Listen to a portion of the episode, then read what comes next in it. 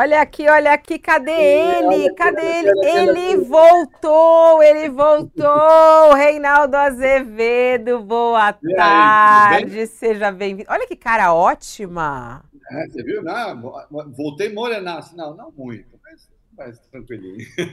Foi bem de férias, Reinaldo? Foi bem de tudo férias? Tudo bem, tudo ótimo, felizmente. Passei muito bem esse tempo, esses dias com a família. E agora, trabalho, né? Porque, afinal de contas. 24 começou. Começa hoje para você, exatamente. Começa, começa para valer. Começa para valer. Começa para valer. Ele já, já começa. começou essa madrugada. É, é, começou essa madrugada, já fez num, um texto que já está publicado na página do UOL. Sim. Começa 18 hoje. 18 quilômetros, mais ou menos, né? Como costuma acontecer. Teve que tirar o atraso, ele adora é, escrever textão. Que, quer ler, tem que ler bastante, quero nem saber. Eu acho ótimo, eu adoro os seus textões, tudo explicadinho lá, detalhado. Mas é isso, o Reinaldo Azevedo está de volta e a gente tem uma novidade no nosso Olha Aqui. A gente vai dedicar algum tempinho do programa para Tio Rei responder a sua pergunta. Então, você aí que fala, ah, mas ele não fala sobre isso. Não, então pergunta. Então agora pergunta. Mas o que, que tio Rei pensa sobre aquilo? Então pergunta. É... Sem dúvida. Sorvete de uva ou de manga? É isso. que eu faço? Tal, dúvidas de moda, de estilo. Perguntem. Perguntem o que combina com o quê, como combinar o chapéu com a camisa, como Fala faz. Ó, a gente vai selecionar as perguntas que você aí que está nos acompanhando, a audiência, nos mandar aqui no nosso chat. Estamos ao vivo, então eh, se você assiste Sim. depois aí, você pode entrar ao vivo eh, na quarta-feira para que você possa ter a sua pergunta respondida também. E a gente tem a nossa Sim. equipe aqui que vai selecionar algumas perguntas. Eu também vou ficar aqui de olho no nosso chat é, mas tem uma equipe olhando para caso escape alguma coisa, mande lá, ou então também pode mandar ali é, para o tio Rei nas redes sociais, a gente consegue captar. Se você coloca ali, vamos usar a hashtag Olha Aqui, então, sei lá, ou a hashtag Reinaldo Sim. Azevedo. Hashtag Reinaldo Azevedo talvez seja mais fácil. A gente vai catando ali uma pergunta para tio Rei responder ao vivaço para você aqui no final do nosso Olha Façam perguntas difíceis que eu não sei responder, por favor. Pode fazer difícil porque ele é inteligente pra caramba, ele sabe tudo, tá? Então pode, pode perguntar aí que ele vai responder. Ele pode falar, isso eu não sei, ou isso, né? Não sei. Mas vamos, vamos ver o que vai pintar aí, tô curiosa, para saber quais são as perguntas. No nosso cardápio aqui, vamos falar sobre uma notícia que saiu eh, hoje pela manhã e que tem a ver com Sérgio Moro. É a manchete neste momento do UOL. Toffoli determina a abertura de um inquérito no STF contra o senador Sérgio Moro.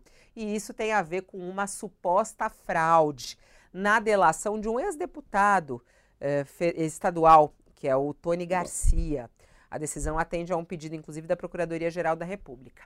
Tio Rei daqui a pouquinho explica sobre isso. Vamos falar também sobre Lewandowski. Ele ainda não assumiu, vai assumir no começo de fevereiro, mas os bolsonaristas já estão lá. Ele tem que vir aqui na comissão de segurança da Câmara. A gente querem chamar ele para ver se ele vai fazer como Flávio Dino lá.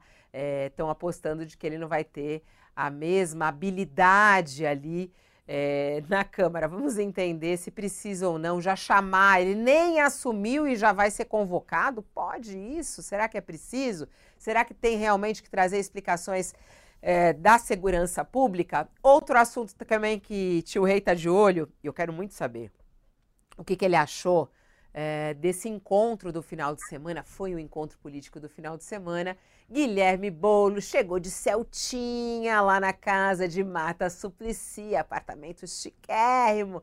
Foi lá num almoço chique, mas o que está por trás disso é a ordem do chefe. Lula quer Marta como vice de Bolos. O PSOL, a gente até entrevistou há pouco aqui o Ivan Valente, ele não falou com essas letras, mas o que deu a entender foi eles estão tendo que, que engolir Marta Suplicy porque é o acordo, faz parte de um acordo feito é, entre PT e PSOL. Mas o que a gente quer saber, será que Marta Suplicy tem esse peso mesmo político? Pode fazer com que Boulos seja o próximo prefeito de São Paulo? Esses são alguns dos nossos assuntos, o nosso Olha Aqui do dia 15 de janeiro de 2024. O nosso primeiro programa de 2024 começa a partir de agora. Reinaldo Azevedo. Vamos que vamos, vamos falar sobre Toffoli Moro? O que, que você achou aí? Vamos falar sobre isso.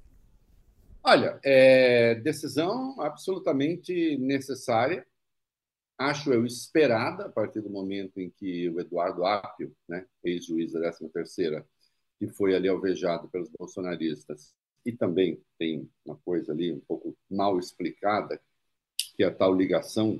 Né? É, ele disse que não fez, mas as evidências parece que sim, né? o, o, o Apio, ele, de qualquer modo, ele saiu da 13ª Vara, mas antes ele enviou essa questão para o STF. Veja, as coisas são muito graves, as acusações são muito graves e o Tony Garcia diz ter elementos de prova. Eu acho que se ele não tivesse nada é, e se não houvesse nenhum indício consistente de que a coisa aconteceu, não se abriria nem mesmo investigação. Se se abre investigação e se a Procuradoria-Geral da República pede abertura da investigação, então é porque há elementos iniciais, ao menos, que justificam é, a investigação. E do que se trata? O Tony Garcia diz que ele atuou, é, ele fez uma delação premiada, né, um desdobramento do caso Banestab, em 2004, ainda lá atrás. Né, e essa delação premiada, entre outras coisas, consistiu em transformá-lo num agente infiltrado. Então, ele atuou como agente infiltrado em nome de Sérgio Moro, realizando, diz ele, operações ilegais, envolvendo, por exemplo, escuta telefônica de autoridades que tinham prerrogativa de foro, que não poderiam ser investigados por Sérgio Moro. À época, era a segunda vara federal de Curitiba, hoje a décima terceira vara federal de Curitiba. É, então, houve ministros do STJ, do TRF4, desembargadores, no caso, é, investigados ao arrepio da lei. Né? É, e diz é, Tony Garcia, e eu atuei como agente do Moro. Eu participei da armação para fazer as gravações ilegais. E Moro usava essas informações nos autos? Não, segundo Tony Garcia, e isso é muito grave. Então, na verdade, ele tinha um sistema paralelo de informação, de investigações e escutas clandestinas, segundo o Tony Garcia, e a partir desses dados, então, sustenta ainda o acusador, havia uma espécie de chantagem com autoridades do judiciário. O Tony Garcia, numa das manifestações dele nas redes sociais, ele diz é, que o poder que o Moro sempre teve no TRF-4 derivava do fato de que ele tinha informações a respeito de desembargadores e que nenhum deles ousava é, contrariá-lo, é? porque tinha medo de que isso vazasse. Bom, se isso aconteceu, a gente tem crime de coação, de chantagem, de constrangimento ilegal e de organização criminosa. Isso é muito sério. A delação do Tony Garcia é de 2004, mas ele sustenta que esse sistema perdurou e diz que até mesmo na Lava Jato, já na Lava, anterior à Lava Jato, isso aqui, né? Lava Jato 2014, mas ele diz que até mesmo perdurou até a Lava Jato e parte da Lava Jato. Ele também teria atuado em parte da Lava Jato. Olha, é muito sério. Né? Ah, mas que absurdo, né? Uma acusação como essa surpreende poder se dizer, porque Moro demonstrou à frente da 13ª Vara Federal de Curitiba que é um juiz que não recorre a métodos heterodoxos. Em o que se tem é justamente o contrário. Tudo que nós vimos na 13ª Vara Federal de Curitiba, no andamento da Lava Jato foi o emprego de métodos heterodoxos, sob o pretexto de combater a corrupção, que é um dos mantras da direita, mundo afora, né, da extrema direita, fazer acusação de corrupção e apelar a métodos ilegais para supostamente combatê-la e, na verdade, articular um projeto de poder. O projeto de poder existiu, ficou claro. Moro se candidatou à presidência, pré-candidatou à presidência da República, se tornou senador. Deltan Dallagnol se tornou deputado. Moro fez parte do arco de poder é, de Jair Bolsonaro. Então, assim, é, dúvidas de que existisse um projeto de poder ali? Nenhuma, né? nenhuma dúvida. Havia, de maneira clara, demonstrável. Agora, nós estamos falando de crime. É importante que se saliente isso. Crime. Crime cometido, diga-se, no caso da escuta da conversa de Lula com Dilma. O famoso documento do Bessias, que era uma referência a Jorge Messias, é, que hoje está na, na, na CGU, na Controladoria Geral da União, ministro da CGU. Né? Quem não se lembra a história lá do documento? A Dilma fala para o Lula: vou pedir para o Bessias para sair, para deixar um documento. A escuta dessa conversa foi ilegal, porque, embora é, ele tivesse autorizado escuta de conversa do Lula, né, aquela escuta foi feita fora do período da autorização. Havia a conversa da presidente da República ali, que ele não poderia ter divulgado, crime. Né? Ele divulgou, e divulgou sem autorização do STF. À época, levou apenas um pito de Teori Zavascki.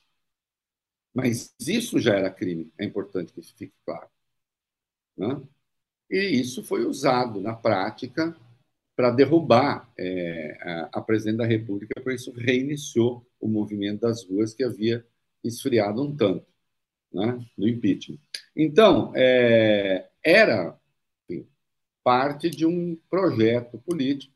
E aí o Tony Garcia disse: eu atuei nisso, né, fui um agente do Moro, e era o preço. Ele foi investigado ali numa coisa do consórcio Garibaldi, né, é, era o preço para eu ficar fora da cadeia. Convenha, é tudo muito verossímil, ao menos. Aqui existe uma diferença é preciso que quem nos acompanha saiba entre o verossímil e o verdadeiro. O verdadeiro, o verossímil pode ser verdadeiro, mas também pode ser falso. E às vezes o verdadeiro não é verossímil, o que eu quero dizer com isso. O verossímil é aquilo que é acreditável, né? aquilo que faz sentido, é razoável que tenha acontecido, ainda que muitas vezes seja falso. Quando menos verossímil é é preciso ver se é verdadeiro. Há indícios de que sim, porque coisas parecidas foram feitas na Lava Jato. Né? Então, não tinha como não investigar. Já prescreveu? Não. Não, porque é, não se conta aí a data do acordo de delação do, do, do Tony Garcia, que foi 2004. A data vai ser até quando ficar evidente, em havendo prova, havendo demonstração, que o Tony Garcia atuou como um agente infiltrado do Sérgio Moro. O Sérgio Moro disse que foi até a Lava Jato. Muita gente fica perguntando, né? Porque aí é é, então, e, e, aí é cana. A questão envolvendo o Sérgio Moro, ele está com várias é, ali, né? várias investigações nas costas dele, é, e, esperando ele, inclusive, né? E essa possibilidade de ele ser caçado. É, como você está explicando aqui para gente, esse caso é um caso antigo, é, mas que pode, de certa maneira, ter alguma ligação com outros que ele é, pode vir a ser investigado e pode ter, de certa maneira, um peso também na cassação dele ou não? É, vai ser tudo muito realmente separado? Ou existe um peso uh, político e envolvimento de tudo isso? O peso político é inevitável, Fabiola. Peso político é inevitável. Quer dizer, é, veja só, a decisão. Nós, é, isso é importante que o público que nos acompanha saiba. É claro que as decisões judiciais elas têm de ser técnicas, elas têm de estar embasadas na lei. Agora, não dá para fazer de conta que o juiz vive numa bolha de plástico, né? É, alheio ao resto do mundo, é, sem contato com nada. Não é assim que funciona. É, quando se estabelece o sistema de julgamento do judiciário nas democracias, conta-se com o fato de que o sistema judicial existe na sociedade. É claro que não se pode ignorar né, que pesos políticos existem, ainda que a revelia da vontade de quem está julgando. Né? É, então, sim. Né? Agora, vínculo direto, veja só, essa questão não tem vínculo direto nenhum com é, a, a, eventual inelegibilidade dele, que vai ser julgada lá no TRE, Tribunal Regional Eleitoral do Paraná, né? que, independentemente do resultado, vai ter recurso. Se ele for cassado ali no, no TRE, ele vai recorrer ao TSE, e se o TRE recusar a cassação, é, vai ter recurso ao TSE do Ministério Público. Então, Ministério Público Eleitoral. Então, note, é, vínculo direto não tem. Agora, que não ajuda, não ajuda. Hum, é, porque você. Qual é a acusação que tem ali no, no, no Paraná? Ele utilizou recursos além da medida, além da conta, para se fazer senador. Ele gastou mais do que a lei permitia recorreu ele e pares a estratagemas para gastar mais do que era permitido. Né? E, portanto, em descumprimento da lei. Né? Note, é isso. Ah, de novo, vamos construir aqui a figura que se imaginava que Sérgio Moro encarnava: o impoluto, o incorruptível, a fonte de todo bem, o homem que está interessado apenas na justiça, aquele que veio por fim a impunidade, né? O homem puro, o homem sem máculas. Era isso, 2014. Eu era um dos poucos, em algum momento talvez o único, falava, não, não. Né? É, e não que eu soubesse de alguma coisa, primeiro, eu não acredito nessas construções, dessas figuras, né, do demiurgo, aquele que vem né, em nome do bem para purificar o processo político. Eu acho isso sempre fraudulento, essencialmente fraudulento. E, segundo, vi ali algumas atitudes que eram muito autoritárias. Né? Já de cara, já em 2014, no ano da Lava Jato. Né? E comecei a comprar as brigas, então. É... Ele é essa figura? Não, ele não é essa figura. Ficou demonstrado. A Vaza Jato, né, é, as conversas dele com Dallagnol, que vieram a público, demonstraram que não era essa figura. Demonstraram atitudes oblíquas. Né? É, atos ilegais.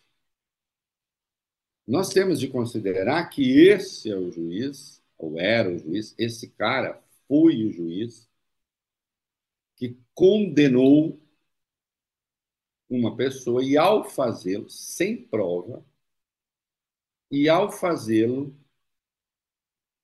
elegeu praticamente, ajudou a eleger aquele que viria a ser seu chefe depois. Entende? Aliás, ele andou se comparando com Lewandowski. Ah, Lewandowski também agora ser ministro da Justiça. Não tem nada a ver uma coisa com outra. O Lewandowski, por um acaso, condenou aquele que depois que poderia vencer o seu chefe na disputa? Não, ele fez isso, mesmo sem prova.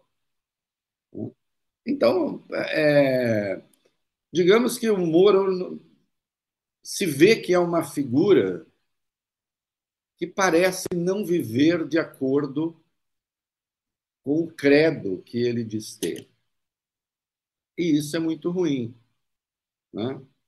É, além de ser inábil também, né? politicamente, isso a gente tem visto aí, já é um outro departamento, mas digamos que ele está com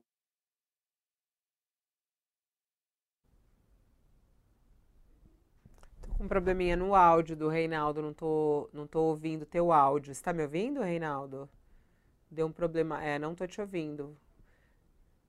É, a gente vai tentar refazer a ligação com o Reinaldo Azevedo, é, porque a, o áudio dele não estava não tava aparecendo aqui pra gente, mas ele está contando aí, até falou sobre essa história do Lewandowski, né, que ainda não assumiu, mas Claro que ele é assunto, está sendo falado ele como ex-ministro do Supremo Tribunal Federal e vai, de certa maneira, trocar com o, o ministro Flávio Dino, que vai assumir é, lá no Supremo Tribunal Federal, e Lewandowski, que saiu recentemente do Supremo Tribunal Federal, foi convocado por Lula para assumir o Ministério da Justiça. Muita resistência inicialmente, mas enfim, aceitou e assume em fevereiro. Mas o que está se falando é que eles querem justamente pegar Lewandowski, a oposição, claro, pegar Lewandowski logo no começo e convocar ele. Vão convidar, primeiramente, se ele não aceitar, vai ser convocado, como já foi Flávio Dino, aí a Comissão de Segurança Pública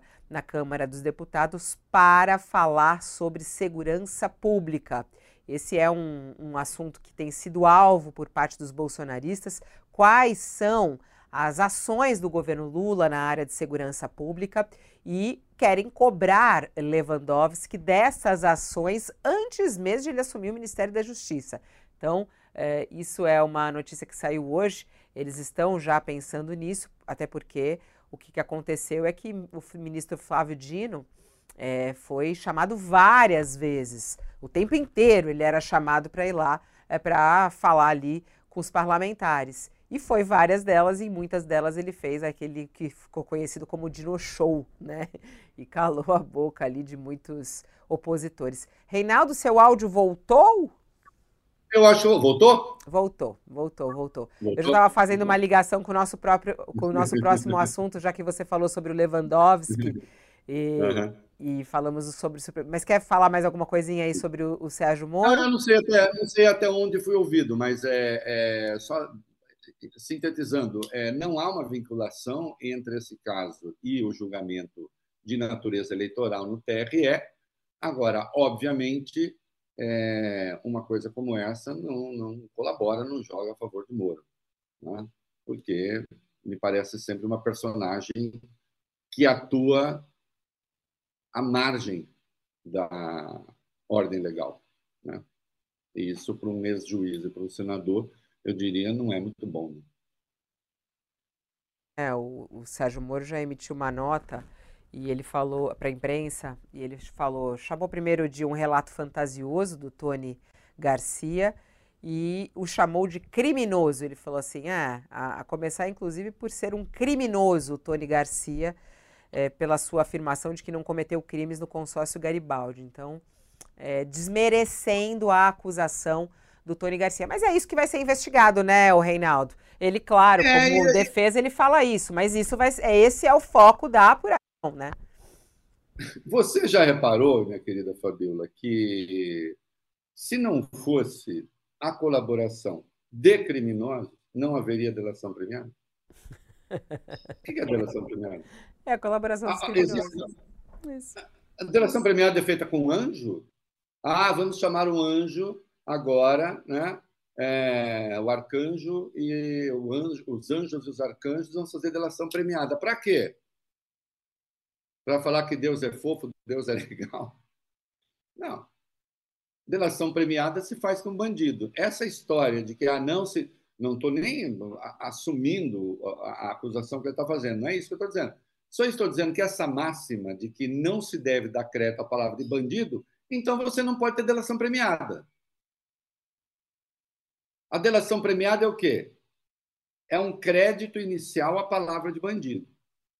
E só a partir da mudança da Lei 12.850, que está no pacote anticrime, que foi votado em 2019, é que se deixou absolutamente claro que delação por si não é prova, é meio de prova. O Lula foi condenado ainda no ambiente em que bastava delação. O Lula e outros. E o Sérgio Moro adorava a palavra de bandido, então. É? O que teria sido da Lava Jato sem dar crédito à palavra de pessoas que eram acusadas de crimes, fossem bandidas ou não? Então não vem com essa história. Até porque, né, Sérgio Moro? Digamos que você seja condenado por coação, chantagem, constrangimento ilegal e organização criminosa. Pergunta, Sérgio Moro. Você poderá ser chamado a partir daí de bandido? Hein? Pronto, tá aí. Ficou essa pergunta no... hoje que a gente está falando de fazer pergunta para. Vai ser chamado de bandido, então? Porque quem comete coação, chantagem, constrangimento ilegal e organização criminosa, segundo a justiça, ser condenado é bandido. Tá aí. É. Lewandowski é o nosso assunto agora. Vamos lá. É, a oposição tem tá certa aí em chamar Lewandowski para prestar informações sobre como vai combater o crime organizado antes mesmo de assumir o cargo. Já estão falando nessa possibilidade de ele chegar e já receber aí esse convite, se não aceitar a convocação. Ô, Fabiola, eh, você sabe que o, Voltaire dizia que o segredo é aborrecer dizer tudo, né? Você pergunta, a oposição está certa? E me veio a imagem do Nicolas, do, do do Bolsonaro, Eduardo Bolsonaro e tal, e a minha primeira tentação foi dizer, não, a oposição nunca está certa. É, não é porque é oposição, é porque não tem estado certa, tem usado as convocações para fazer barulho. Vai convocar o Lewandowski. Aliás, eles convidaram, né? não foi uma convocação. Mas vem cá, para quê? Nem, nem assumiu. Vai prestar esclarecimento sobre o que ah, queremos que o senhor fale sobre os seus planos. Né? Então, evidentemente, mais uma vez, querem chamar o ministro para fazer proselitismo, que é o que restou a eles. Ainda essa semana saiu uma matéria, esse fim de semana saiu uma matéria no Globo, acho, falando que a oposição pensa como atuar porque faz muito barulho, até tem um número razoável, mas perdeu paradas importantes, e de verdade perdeu. Sim, o Lula teve alguns vetos derrubados, não sei o quê e tal. Agora, o fato é, no essencial, a oposição foi derrotada sem proposta. Que é uma coisa que não falamos, vivemos dizendo aqui. É, pensou o quê para a reforma tributária? Nada. Pensou o quê para o acabouço fiscal? Nada. Né? Pensou o quê para as medidas para aumentar a arrecadação? Nada. Nunca pensa nada. É sempre na base do barulho é sempre na base do alarido. Né? Uma das questões importantes, sim, é o crescimento do crime organizado no Brasil. Agora, há de se supor, né, para o bem da verdade, da lógica e da decência, que isso não aconteceu no ano passado, né? isso não aconteceu em 2023. Não é mesmo? E quando se fala de crime organizado, é preciso que se pense amplamente o crime organizado. Os partidos do crime, como o PCC e Comando Vermelho, sim, mas também as milícias. Milícias que se beneficiaram enormemente, é, por exemplo, das leis, dos decretos que facilitaram posse, venda e tráfico de armas. Então, querem ouvir Lewandowski? Eu acho ótimo, ouço Lewandowski. Agora, eu não sei se eles vão ter, eles não vão ter em relação a Lewandowski o mesmo estoque de aleivosias que eles tinham em relação a Flávio Dino. Flávio Dino é, sempre foi um político, militante, ativo, né? É, e estava no olho do furacão dos eventos de 8 de janeiro, e a partir dali se construiu essa palavra maldita que eles adoram usar, né? se construiu a narrativa de que o governo teria sido leniente com aqueles ataques para, sei lá com que propósito, que até hoje eles não disseram qual seria. Né? Para quê? Seria leniente para quê? Ah, para jogar nas costas do Bolsonaro. Como se alguém pudesse correr o risco que se correu só para jogar nas costas do Bolsonaro. Isso é uma tolice. Né? Mas, de qualquer modo, o Dino estava no centro e isso, na verdade, foi um elemento, é, exemplo, uma pedrinha que você joga no lago e vai criando ondas. Né? Isso foi um elemento ir criando ondas contra o Dino. E o Dino, é, ele faz o confronto político, ele é essencialmente um político, né? É, e, portanto, o confronto ali avançou. No caso de Lewandowski, acho que tende, tende a ser um debate mais frio, né? ainda que eles busquem levantar algumas questões contra o ministro, é, mas, por exemplo, Lewandowski tem histórico de decisões no Supremo que favoreceram, por exemplo, bolsonaristas.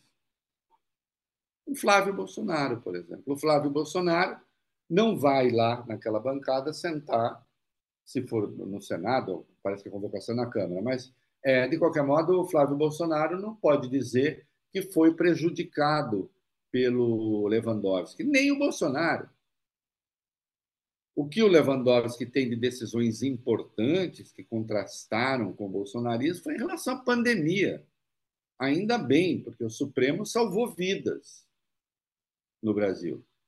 O Supremo salvou milhares de vidas com as decisões que tomou contra um aloprado e fazia questão de ignorar os riscos da pandemia. Né?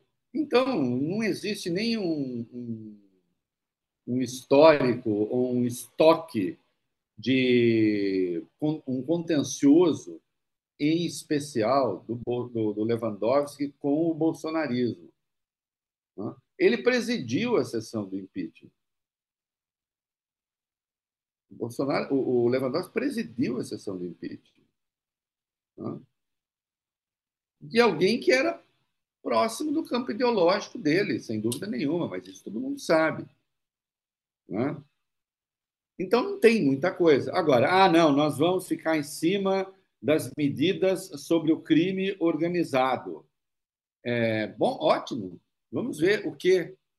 Mas falem para valer do crime organizado. Porque quando se tratar de crime organizado, tem gente ali no bolsonarismo que tem contas a prestar. Hum? Quem é que fez a defesa aberta de milícia? Que eu saiba, não foi o atual governo. Foram pessoas do governo anterior, inclusive o chefe, aquele, o presuntivo chefe da oposição, o Jair Bolsonaro, o próprio Flávio Bolsonaro. Quem é que fez apologia das armas? Eduardo Bolsonaro, que estará presente ali caso o ministro vá, né, que tira foto com fuzil. Você tira foto com fuzil para quê? Em defesa do cidadão comum? É o seu Zé da esquina que vai sair com fuzil? Os fuzis no Brasil interessam aos criminosos? Então não vem com essa, acho bom. Acho bom, acho que é preciso discutir, sim, é, o crime organizado tem crescido, é preciso que se pensem as causas. Agora, é preciso discutir isso realmente a fundo. Sim, eles vão querer discutir saidinha. Bom, saidinha com o Congresso, meu filho. Saidinha com o Congresso, mudem a lei. Não querem mais saidinha? Mudem a lei. Hum? Não é o Supremo que vai cuidar disso.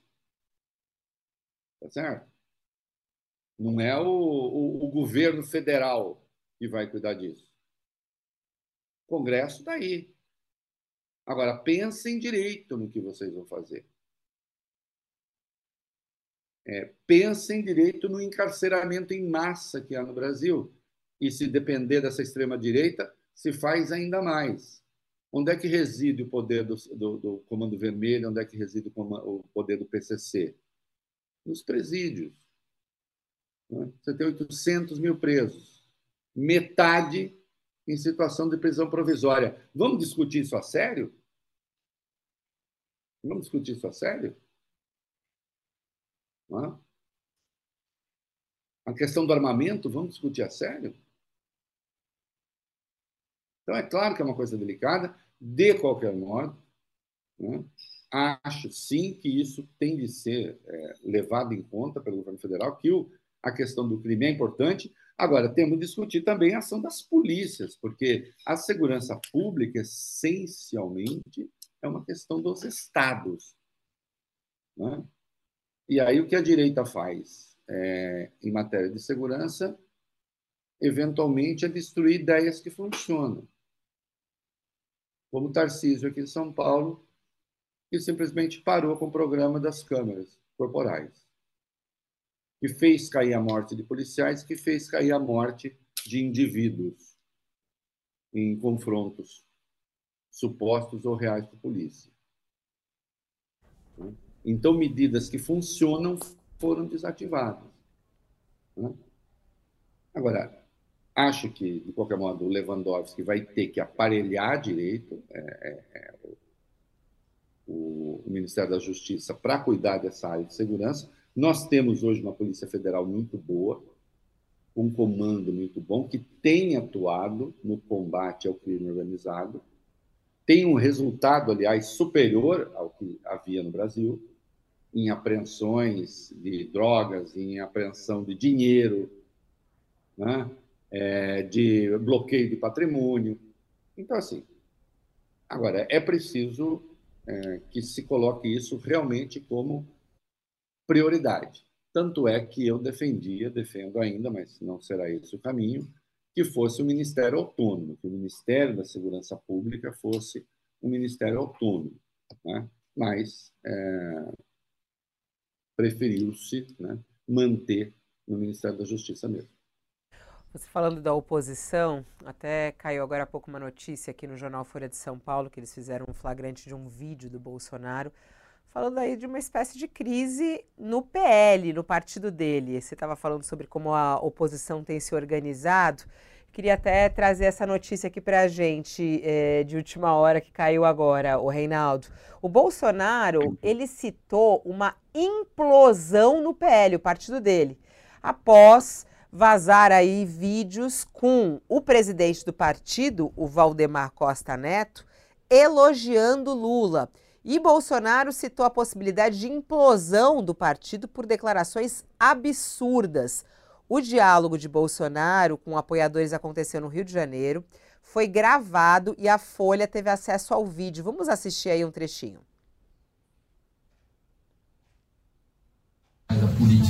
Eu acho que o PL vai vir forte e Sim, isso vai fazer não, diferença lá em 2006?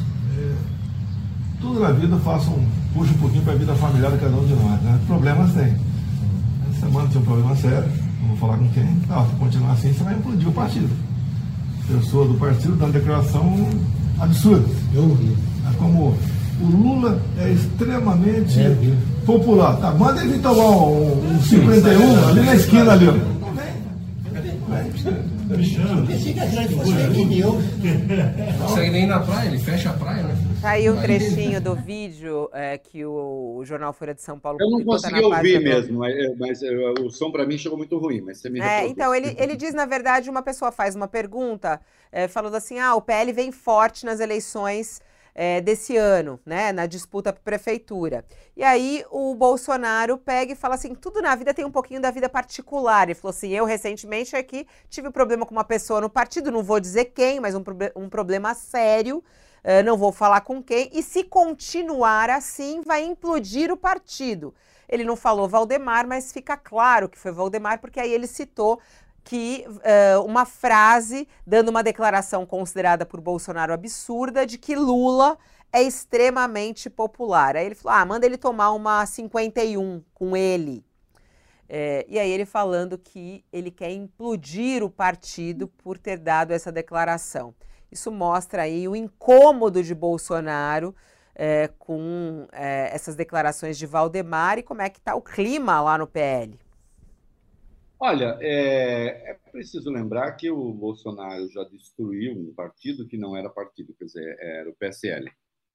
Né? Foi criado ali em torno do Bolsonaro. O PL, o PL não é exatamente o PSL. O PL tem uma parte que é, é fiel e estruturada em torno de Valdemar Castaneda.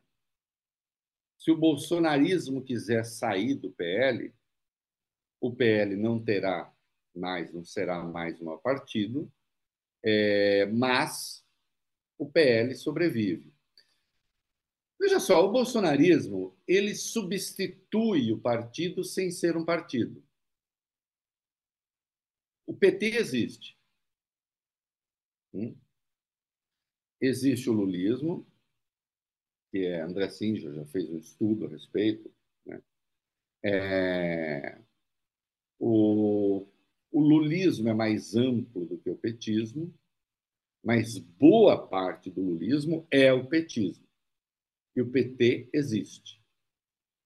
O PT é um partido. A rigor, é um dos poucos né, que tem estrutura mesmo, que tem diretório mesmo, que tem reunião mesmo, que tem reunião mesmo, que as pessoas vão, participam. Então, o PT existe. Né? O Bolsonaro, as coisas ficam na figura do Bolsonaro. Só, exclusivamente. Vive, é, até me dói dizer essa palavra, mas vive, digamos, do seu carisma. Porque há quem ache aquilo interessante. Há quem o veja falar, dizer aquelas coisas e, de algum modo, se sinta representado. Acha que são razoáveis as coisas que ele faz. Né? Se ele é, estiver ligado a uma marca de botina, isso vai parecer uma coisa realmente superiormente interessante. Não é? Enfim, o Valdemar Costa Neto nem foi um vazamento, foi uma entrevista que ele deu. O que ele falou? Ele falou que o Lula fez dois mandatos que foram muito bons. Aliás, o PL apoiou, né? o, PL, o, partido, o Valdemar, então, apoiou. Né? E hoje disse que o Lula é uma figura popular, que tem grande respeitabilidade, que tem credibilidade. Bom, verdade. Aí vai o Bolsonaro. Ah, vamos então tomar uma 51. Depende, Bolsonaro, onde?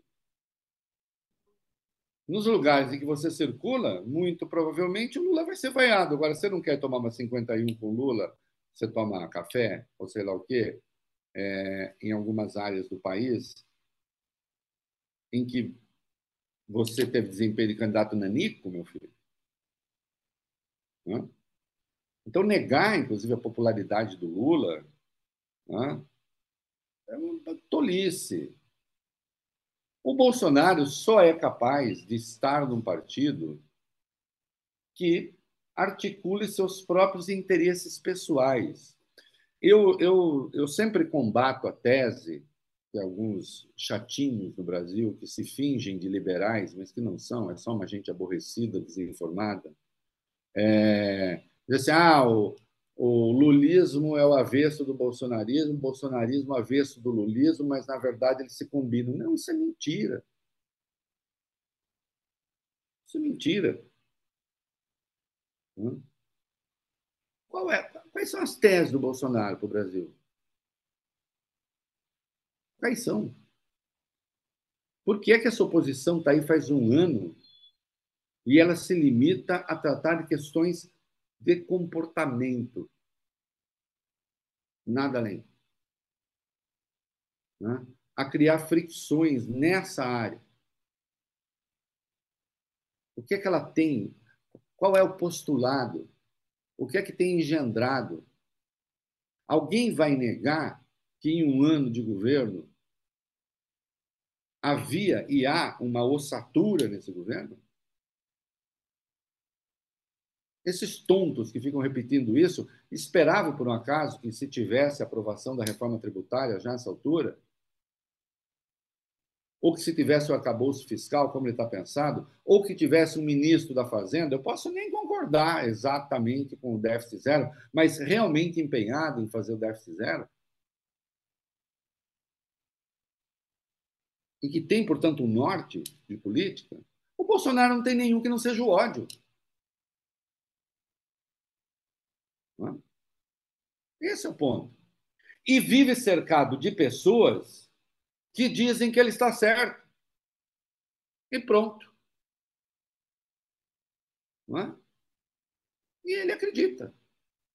Pessoas, aliás, que se ele for para a cadeia, eu não sei como é que ele. Tem um lado nele, quer dizer, a pessoa, quando fica muito apaixonada por si mesmo, não percebe né, que oportunistas se juntam é, e acabam lucrando com essa paixão autorreferenciada. Né? Se o Bolsonaro for preso amanhã, toda essa extrema-direita barulhenta no entorno dele vai aplaudir, vai, no íntimo, vai adorar. Ele está inelegível. Continuará inelegível. O que a extrema-direita precisa de um mártir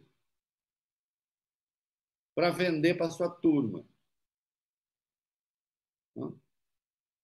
Então, a hora que o Valdemar faz uma avaliação, que é uma avaliação objetiva, sobre o Lula, mas uma avaliação positiva e não sei o quê. Aliás, nessa mesma entrevista, ele disse que ele pretende fazer uma é, bancada na próxima eleição, é, 2026, né, de 140 deputados, que vai fazer não sei quantas prefeituras. Né? Agora, é, como Bolsonaro não tem nada que não seja ódio, como não há interlocução possível com o governo em torno de alguns objetivos, ele toma isso como ofensa pessoal. Veja, nunca houve, nunca houve oposição assim. O PT, em relação ao próprio governo Bolsonaro, não foi assim. Né? Há um momento que você vai discutir. Bom, o que, que o Brasil precisa? É bom, não é? Ou então, é, nosso eixo de valores é outro, por isso a gente se opõe a determinado projeto. Sim, o PT, sempre que apareceu, foram poucas as vezes, mas quando apareceu discussão de privatização ou de venda de controle de estatal no governo Bolsonaro, né, foi só uma, Eletrobras, o PT foi contra. Mas o PT é historicamente contra privatizações. É a favor de concessões, privatização não. Então, aí é uma questão de princípio. Agora, você pode me explicar, Fabiola? Não, não pode, porque ninguém pode. Por que é que eles se opuseram à reforma tributária? Uma reforma tributária de caráter capitalista, liberal? Por que eles se opuseram? Por que, que eles se opuseram ao arcabouço fiscal? Até hoje ninguém sabe. Até o Ciro Nogueira, que foi chefe da Casa Civil do Bolsonaro, disse: não, eu votei a favor, porque se estamos falando que somos liberais, quando vem uma tese liberal, a gente aprova. Mas o Bolsonaro não quer isso. Quer ódio. Uma oposição que não conversa. A gritaria. Porque assim ele se fez. Essa é a praia dele, é disso que ele vive. Sem isso, ele não existe. Se não for o ódio, ele vai vender o quê? O Reinaldo, é, eu, eu, queria muito te ouvir sobre Bolos e Marta, né? É, até para correr aqui, porque a gente tem um quadro novo hoje. Mande perguntas aí para Reinaldo Azevedo. Daqui a, daqui a pouquinho a gente vai, ele vai responder. Já recebemos várias perguntas ótimas aqui. Mas entrando já nessa pergunta, queria te ouvir. Qual é o peso de Marta Suplicy hoje na política em São Paulo. Ela pode ajudar Boulos a ser eleito? Como é que você vê essa situação aí de Marta, que já foi chamada de traidora uh, pela esquerda e que agora tem que descer goela abaixo porque é um pedido aí de Lula. É, e o acordo foi feito. Entre... Veja só, é, eu não tenho pesquisa aqui para dizer ah, o peso da marca. O que eu sei, o que eu vou falar, o que eu penso, e já, já afirmei isso outras vezes. A Marta foi a melhor prefeita de São Paulo desde o ciclo da redemocratização, da volta das eleições diretas. Uhum. Poderia ter sido Serra, mas foi pouco tempo que saiu para ir para o governo do Estado. Uhum. Então, ela foi uma grande prefeita. Algumas das marcas, alguns programas importantes, ainda hoje em São Paulo, marcantes em São Paulo, tem a marca da marca. Corredor de ônibus, o, o passe único, o céu. Eu não sei se ela toparia, mas uh, se fosse Boulos, desde já a, a Marta, assim, no meu governo vai cuidar dos céus, porque ela vai ser vice. Né? O vice não tem uma função definida que não seja substituir o titular. E você pode dar a ele uma função como tem o Alckmin no, no governo Lula. Tá? É, programas que funcionaram, que ficaram aí Aí teve lá a taxa do lixo, rolou-se o negócio da martaxa tal, ela foi bastante atacada e ela perdeu a eleição para o Serra, a reeleição, embora a avaliação dela fosse uma avaliação muito positiva. Não era a avaliação de quem perdesse a eleição. Não perdeu. Ela sempre foi muito forte, então, nas periferias. O, o Ricardo Nunes, quando você olha aí, sim, isso já tem números. Quando você olha os números do Ricardo Nunes nas áreas é, mais periféricas da cidade, ele tem uma média superior àquilo que ele tem, ao seu número. E nessas áreas a Marta é muito forte. Aí você tem uma coisa que é uma aparente contradição, mas insisto, é apenas aparente. Né? O Boulos vem de um movimento popular, inequivocamente, que é o MTST, né? o movimento vem da pobreza. Mas a gente sabe também que ele tem mais facilidade para conversar Presta atenção. Ele tem mais facilidade para conversar. Presta atenção, você, querido, querida, querido, está ouvindo. É, com alguns grupos mais ligados à política e, portanto, é, com uma formação, às vezes, escolar maior do que com o povão mesmo. Não há contradição nisso. Isso, inclusive, é parte da constituição da, da, da, dos partidos de esquerda né? que em si nem, é uma coisa ruim, né?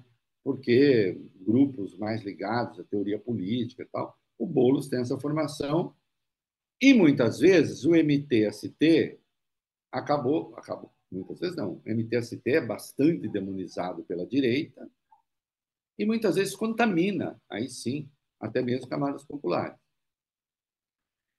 Embora seja um movimento de defesa de moradia para pobre. Né? Eu acho que foi, sim, uma, um casamento feliz, né? até agora, e tudo vai depender da campanha. É preciso que se faça a campanha certa. Vamos ver. Eu não vou eu dizer aqui qual seria a campanha certa. A campanha tem que ser boa. Porque qualquer, veja só, Fabíola, qualquer campanha você pode, se bem feita, você às vezes transforma algumas fragilidades em fortalezas. Né? E uma campanha mal feita pode transformar qualidade em defeito. É claro que Marta tem um potencial de rejeição, é claro que Boulos tem um potencial de rejeição e, obviamente, de aceitação, que me parece um dos dois casos maior, é preciso ver como uma aceitação potencializa a outra, evitando uma soma de rejeições. Né? Então, a campanha aí tem que ser muito delicada. Né? Preciso tomar cuidado com, vamos ao clichê, com as pedras no meio do caminho. Evidentemente, a Marta vai ser chamada para 500 entrevistas e em todas elas se vai tentar explorar, porque é do jogo, as críticas que o PT fez a ela, o fato de ter apoiado o impeachment da Dilma, o fato de... enfim. Então você tem um potencial aí é, de desgaste que é grande. Agora, ela é muito experiente, o Boulos também já tem uma experiência importante é, na política. De, de, saída, me parece que é uma boa solução. Tá? A Marta tem até quando vi medições no passado, ela tinha um prestígio enorme nas regiões mais pobres da cidade, prestígio merecido, porque ela realmente atuou em favor uh, dessa população mais pobre, especialmente por intermédio do céu, né, dos céus, que foi uma grande iniciativa. Né? Insisto, coisas boas que estão na cidade até hoje derivam da gestão dela. Né? Então, acho que foi uma boa escolha. É. Agora, tudo, tudo depende de campanha. Né? É, e hoje, entrevistando aqui o Ivan Valente, ele dizia que é, foi a solução encontrada ali, de certa maneira, é, para enfrentar o bolsonarismo, que ainda é muito forte e que se deve tomar muito cuidado. Né? Então foi o que ele, ele falou, o, o Ivan Valente, uma escolha do PT, não do PSOL, e que deve ser respeitado porque o acordo foi feito e foi selado também, esse acordo entre PSOL e PT para as eleições desse ano, isso que já vem desde as eleições passadas ao governo de São Paulo, né? Quando uh... Exato, é, porque o PT ficou de indicar é, o vice, é, a, a, escolha recai sobre a Marta, claro que o, o Boulos teria de aceitar e aceitou, né? É, porque você não vai, ah, não, não quero ter o vice com quem eu não converso. Não, isso não existe, né? Agora, eu acho que o, o PSOL não tem que fazer o ar compungido assim, ó, oh, tivemos que aceitar e tal, porque ninguém. É... Vamos lá, né? Vamos deixar. Até parece que, puxa vida, o PT está fazendo acordo com uma notável reacionária, é, o, o, o PSOL, para ver se vence o bolsonarismo. Isso não é verdade. Né? É, ninguém, de resto, que fique claro, olha só, tem uma coisa notável aí que precisa chamar atenção. Não se está buscando a Marta para ganhar votos à direita. Você reparou isso? Eu, o Boulos, o Boulos não é um cara que atrai a direita. Mas a Marta também não. Na verdade, o que se busca com a Marta é voto de pobre. Olha que curioso.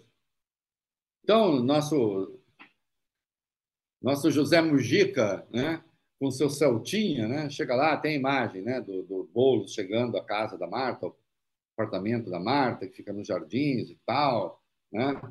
Ele chega no seu Celtinha, mas a Marta não está levando o voto de bolsonarista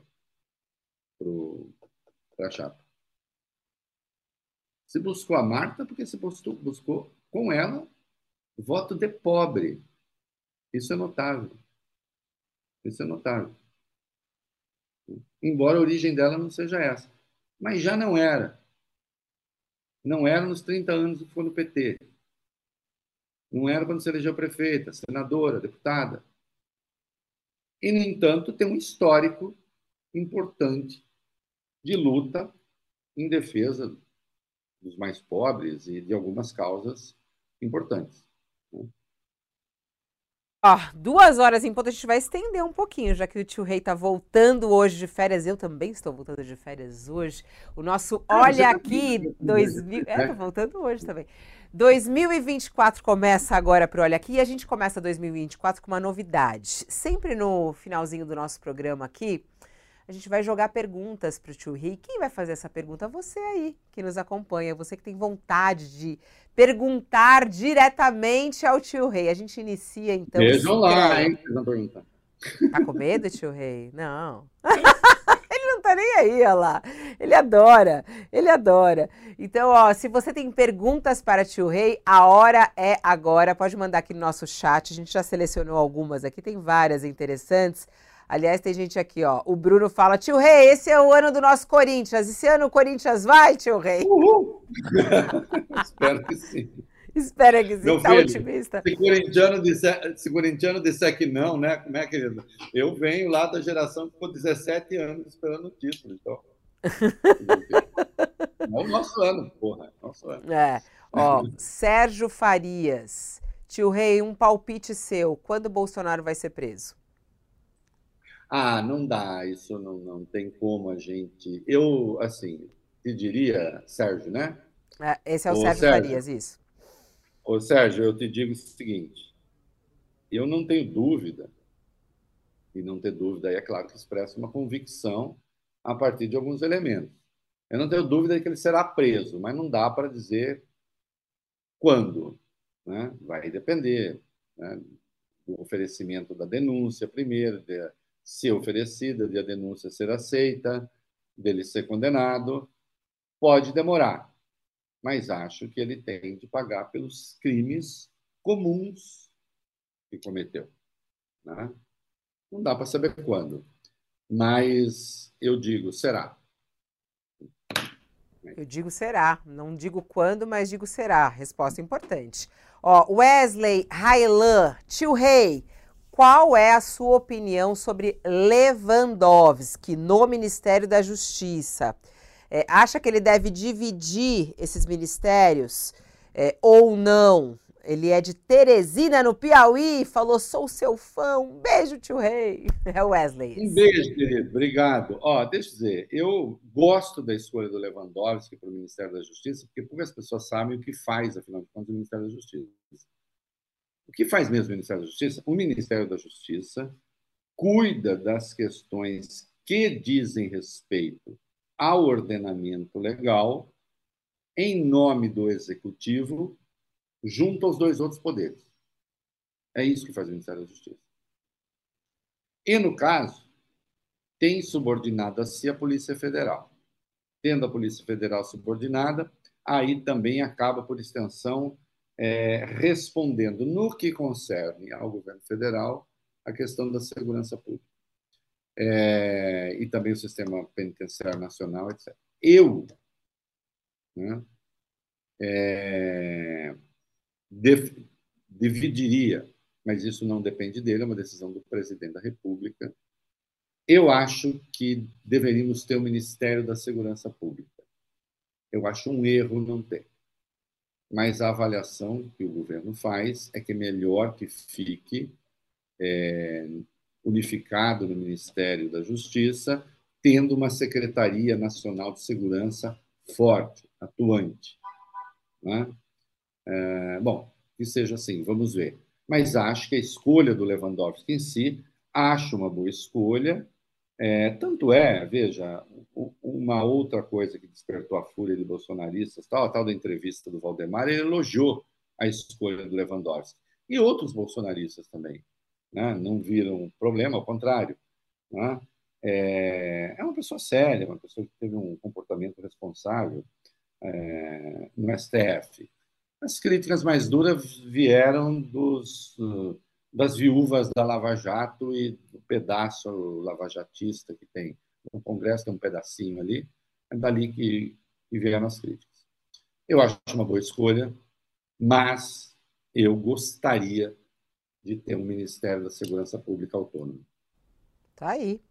Ó, a Joana, a gente estava falando agora sobre é, Marta e Boulos. A Joana quer saber do tio Rei. Tio Rei, qual é a sua previsão para as eleições desse ano? Ela não cita aqui São Paulo ou não, mas o que, que, você acha, hein? Você acha que vai, vai ser muito não, diferente? meu amor, fazer previsão assim é o caminho certo da derrocada. não, vai ser tal coisa. Sensitiva é... aqui, não. O tio Rei não é a Márcia sensitiva. É. A Márcia certa. Né? O beijo para a Márcia sensitiva. É... Deixa eu uma coisa.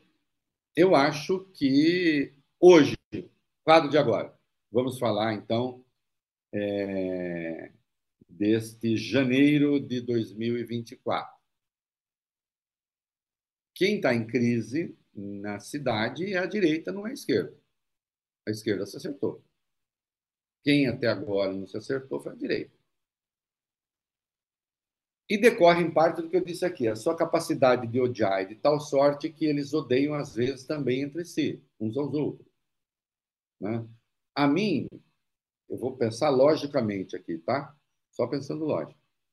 A mim me parecia muito razoável e lógico que o bolsonarismo se juntasse com o Ricardo Nunes. Mas o Bolsonaro, na sua condição de demiurgo, de entidade, ele quer um candidato que lhe preste reverência e que diga que é, é, Deus acima de todos e Bolsonaro acima de Deus. E aí o Nunes não faz isso, porque fazer isso também é marcar um compromisso com a derrota eleitoral. À medida que ele não faz isso, então ele fica alimentando a possibilidade de ter um outro candidato.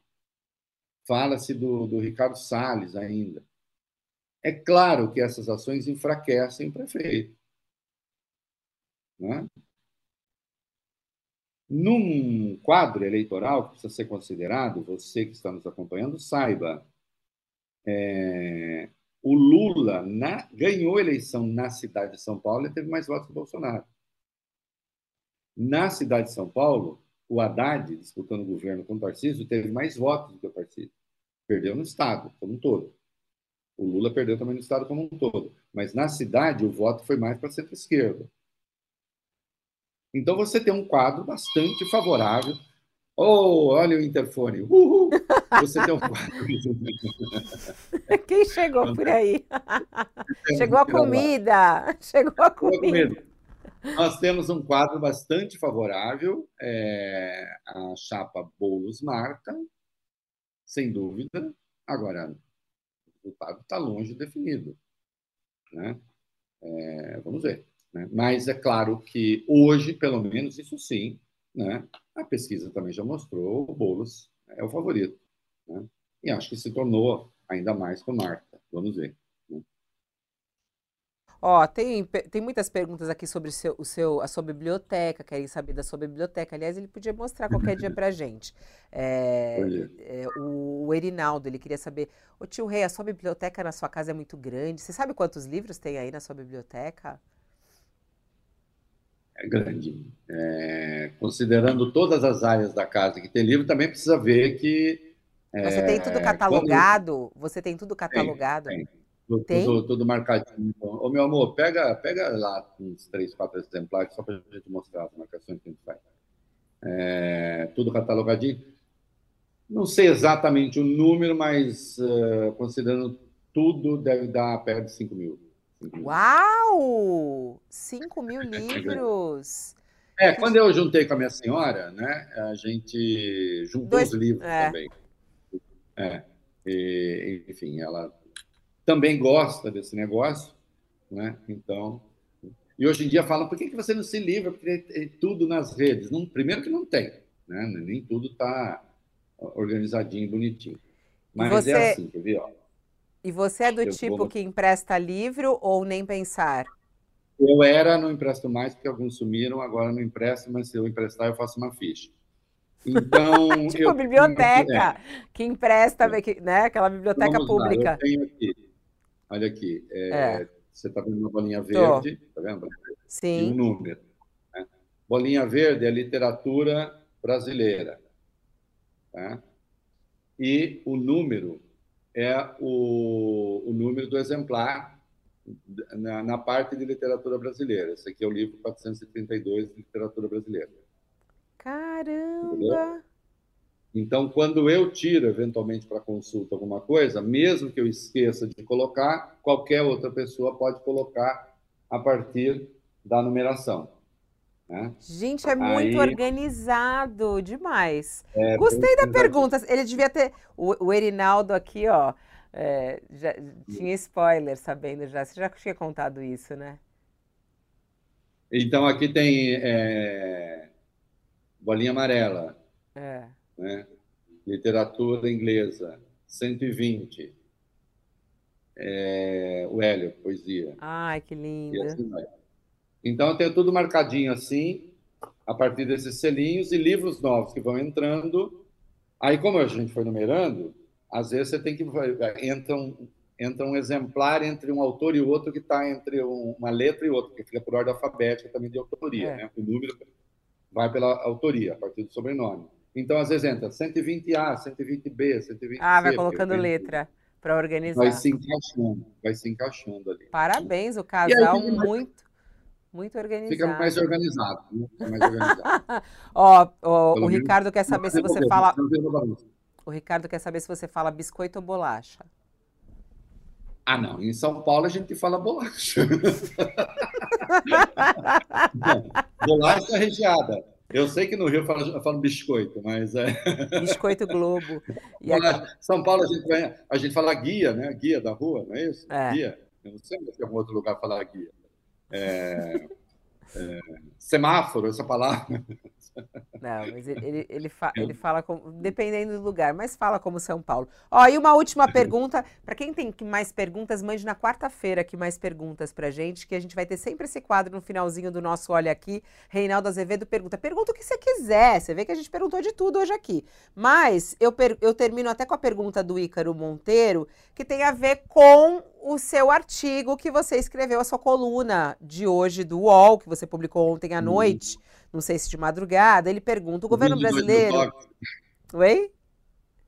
De 22 mil toques. De 22 mil toques. É, sobre a, a questão lá da, da África do Sul. E a pergunta do Ícaro é: hum. o governo brasileiro erra ou acerta ao apoiar a ação da África do Sul, apontando o genocídio é, perpetrado por Israel? É, nessa minha coluna, eu digo que eu considero um erro. Veja só, ainda que, e o Itamaraty ponderou e ponderou comigo, eu até vou deixar isso claro, é, o Brasil, na verdade, apoia. O, que o Brasil. O Brasil pegou carona na ideia de que é preciso que haja uma liminar suspendendo por hora, é, prevendo um cessar-fogo, para pôr fim ao morticínio. É, a questão é muito complexa. Eu acho que o Brasil não deveria ter pegado carona é, nessa petição da África do Sul, porque o Brasil sempre se coloca como um defensor da paz. Na condição de defensor da paz, ele pode ser mediador. À medida que ele se coloca um apoio, ainda que parcial, a essa petição da África do Sul, ele foge daquela condição que ele reivindica, por exemplo, no conflito entre a Ucrânia e a Rússia. Né? O Brasil, claro, foi contra a invasão da Ucrânia, mas disse é preciso conversar. Quando você tem uma petição acusando genocídio, aí a conversa fica mais difícil, né? sem dúvida nenhuma. Então, eu acho que por isso é, não foi um acerto. Agora, deixa eu deixar claro uma coisa aqui para vocês. É, circulou por aí né, que uh, a petição da África do Sul não tocava no, nos ataques do Hamas. Isso é mentira, isso é uma fake news. Leiam lá minha coluna, eu traduzi todos os trechos em que a África do Sul se refere sim ao ataque do Hamas, chama inclusive de crime de guerra aquilo que o Hamas fez. Portanto, não é verdade que a petição da África do Sul ignore os ataques do Hamas não ignora. Né? Está lá. Aliás, está de cara na primeira página já. Depois aparece na página 6 e 7, depois aparece na página 29, aparece várias vezes. Eu coloco ali as várias vezes e traduzo os trechos. Tem link, inclusive, para a íntegra das 84 páginas em inglês. É, então, é importante destacar isso. É importante destacar que a África do Sul lista práticas que são próprias do terrorismo, isso aqui é uma coisa que as pessoas não estão entendendo direito. Há práticas que são do terrorismo, de genocídio. Há práticas que são próprias de genocídio. A questão é saber se pode ser caracterizado como genocídio. A Convenção sobre Genocídio, né, a Convenção de Prevenção do Genocídio, no artigo 2 diz que crimes que Israel efetivamente está cometendo lá, e está, isso é inequívoco, que esses crimes eles têm de ser feitos com a intenção de dizimar uma população em parte no todo. Então, como vai ter um julgamento de intenção aí, é muito provável que a corte não acate a tese do genocídio, porque a questão é como você julgar a intenção. Israel nunca vai declarar oficialmente que é a extinção do povo palestino, obviamente, é? mas também a África do Sul lista declarações, eu traduzi, coloquei ali, de autoridades israelenses dizendo coisas pavorosas sobre, inclusive, a necessidade de esvaziar Gaza de Palestina. Né? Então, tem essa questão, deixando claro, às vezes há práticas que são próprias de um crime, sem que, no entanto, se possa imputar o crime. Dou um exemplo aqui no Brasil. Se um desses partidos do crime ou as milícias sequestrarem um avião e ameaçarem explodir, a não ser que exigências sejam cumpridas, se você olhar a lei brasileira que pune terrorismo, tem um artigo lá, tem um inciso lá, você vai dizer, bom, então é isso aqui, é terrorismo. Não, porque essa lei diz que só é terrorismo se o crime for motivado por xenofobia, preconceito religioso, de origem, não sei o quê. Então, aí não poderia ser considerado terrorismo, embora a prática seja própria de terrorismo. Estou dizendo a lei brasileira. No caso das ações de Israel, há práticas que estão lá definidas como genocídio. A questão é que há uma avaliação de intencionalidade. Né? A intenção é exterminar, isso não se vai admitir, e, portanto, dificilmente a corte vá acatar a tese da África do Sul, ainda que possa tirar uma votação é, pedindo um cessar-fogo, coisa que é absolutamente necessária, porque é o que está lá vai além é, de qualquer coisa razoável. Olha, na quarta-feira a gente vai ter que deixar mais espaço para as perguntas, porque são perguntas muito boas que chegaram aqui, viu? Muita coisa mais uma interessante. Quer, quer, quer mais uma?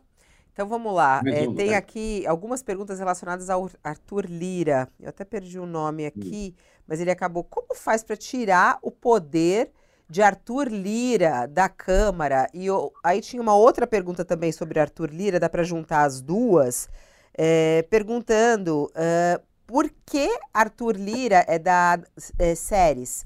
É, por que Arthur Lira não foi no 8 de janeiro? Isso indica alguma coisa? O barco dessa turma já está afundando ou não? Eu acho que ele não foi. É, ninguém ele alegou lá um problema de saúde familiar, mas a gente sabe que essas coisas podem ser contornadas e felizmente nós não temos notícia de que nada de pior tenha acontecido com um familiar próximo seu, enfim. É, eu acho que ele não foi, foi um aceno, sim, que ele fez é, a bolsonaristas à direita, né? É, nós vimos que houve ali dissensões, né? É, e ele quis marcar uma posição talvez também no que diz respeito a questões é, de Alagoas. Né? É, então, é claro que ele fez ali um H com os bolsonaristas. De onde veio o poder do Arthur Lira? Olha, do orçamento. Vem daí.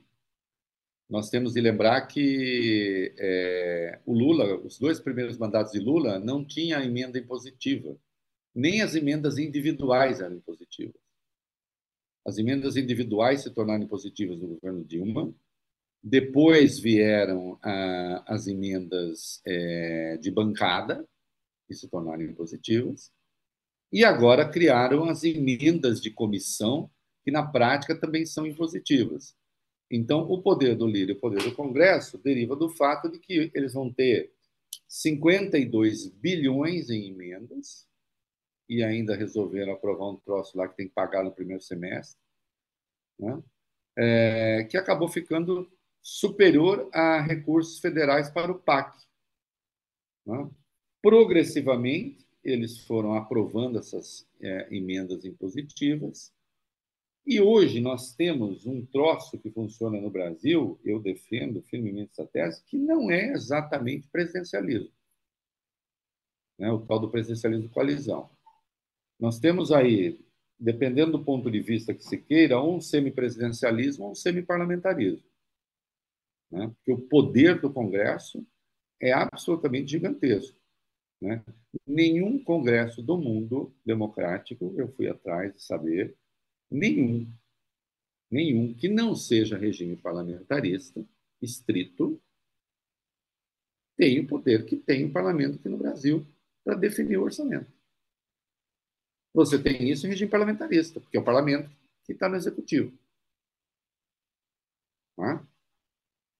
Onde você tem presidencialismo, não existe isso.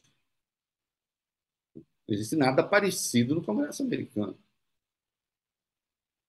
Não existe nada parecido no Chile.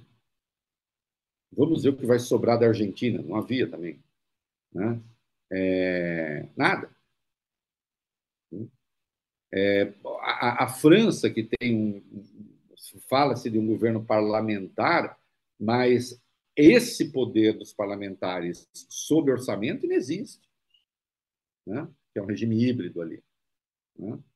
Então, inventaram, é um monstrengo, é preciso que isso fique claro, né? e que caminha, sei lá para onde, está aí que vem o poder. E quando se eleger um outro presidente da Câmara, esse presidente da Câmara acaba tendo esse poder também, ainda que o Lira conserve algum, vai, né, ele está lutando já para fazer seu sucessor, mas vai ter esse poder. Né? Presidente da Câmara, presidente do Senado, presidente do Congresso. Hum? Vem daí. Né? E é com isso que se tem que governar. Né? Então, no governo Dilma, se, fez, se tornou impositiva a emenda individual, no governo Bolsonaro, se tornou impositiva a emenda é, parlamentar de comissão, e ainda se criou acordo do orçamento secreto. E agora, na prática, criaram aí as emendas é, de, de, comissão, agora, né? Outra é de bancada. Então, emenda de comissão, que não é obrigatória, mas a rigor é, porque ela só poderá ser contingenciada, isto é, ter o dinheiro cortado, suspenso, se o governo também cortar sua despesa. Vem daí, vem da grana. Né? E isso é péssimo. Isso é péssimo porque você drena recursos públicos e vai fragmentando recursos públicos. Ah, mas é importante porque vai para a base dos parlamentares. Sim, é importante que tenha um valor para a base parlamentar. Agora, nesse volume, não. Porque você, não de, você deixa de ter um programa de governo. Né? Você tem uma balcanização, uma divisão de recursos, né? que é muito ruim, porque o que sobra para investimento já é muito pouco no Brasil. Né? Você tem despesas obrigatórias que são gigantescas. Está respondido.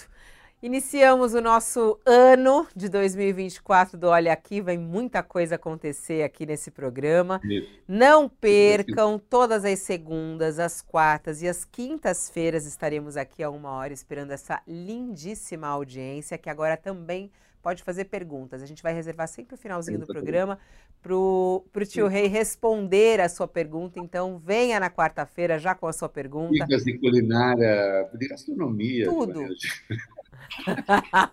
Podemos falar sobre qualquer assunto, sem filtro, entendeu? Qualquer assunto. Qualquer sem, assunto. sem qualquer, qualquer censura. Assunto. É isso, muito bom te ver de volta. Um beijo enorme, você beijo. e na Lilian também Obrigado, aí. Querido. Um beijo, bom retorno às suas todas as suas Obrigado. atividades. Para nós. É, é, isso aí. Ele volta com tudo. Um beijão, até beijo. quarta. Beijinho. Até quarta. Assim a gente termina nosso Olha Aqui de hoje. Muito obrigada pela sua audiência, pela sua companhia aqui é, no nosso programa. Compartilhe, anuncie para os amigos que esse programa agora existe. Ele é muito recente. A gente começou no finalzinho do ano passado e 2024 vem com tudo, com Olha Aqui com Reinaldo Azevedo, sempre ao vivo, conversando com você, fazendo análise política de qualidade de tudo que está acontecendo no Brasil e no mundo.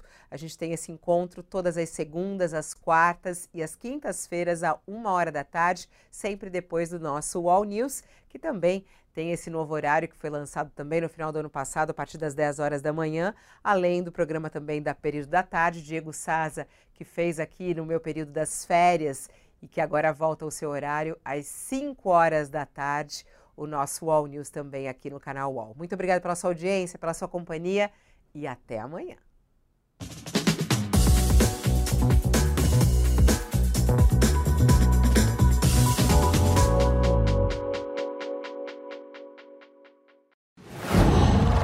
UOL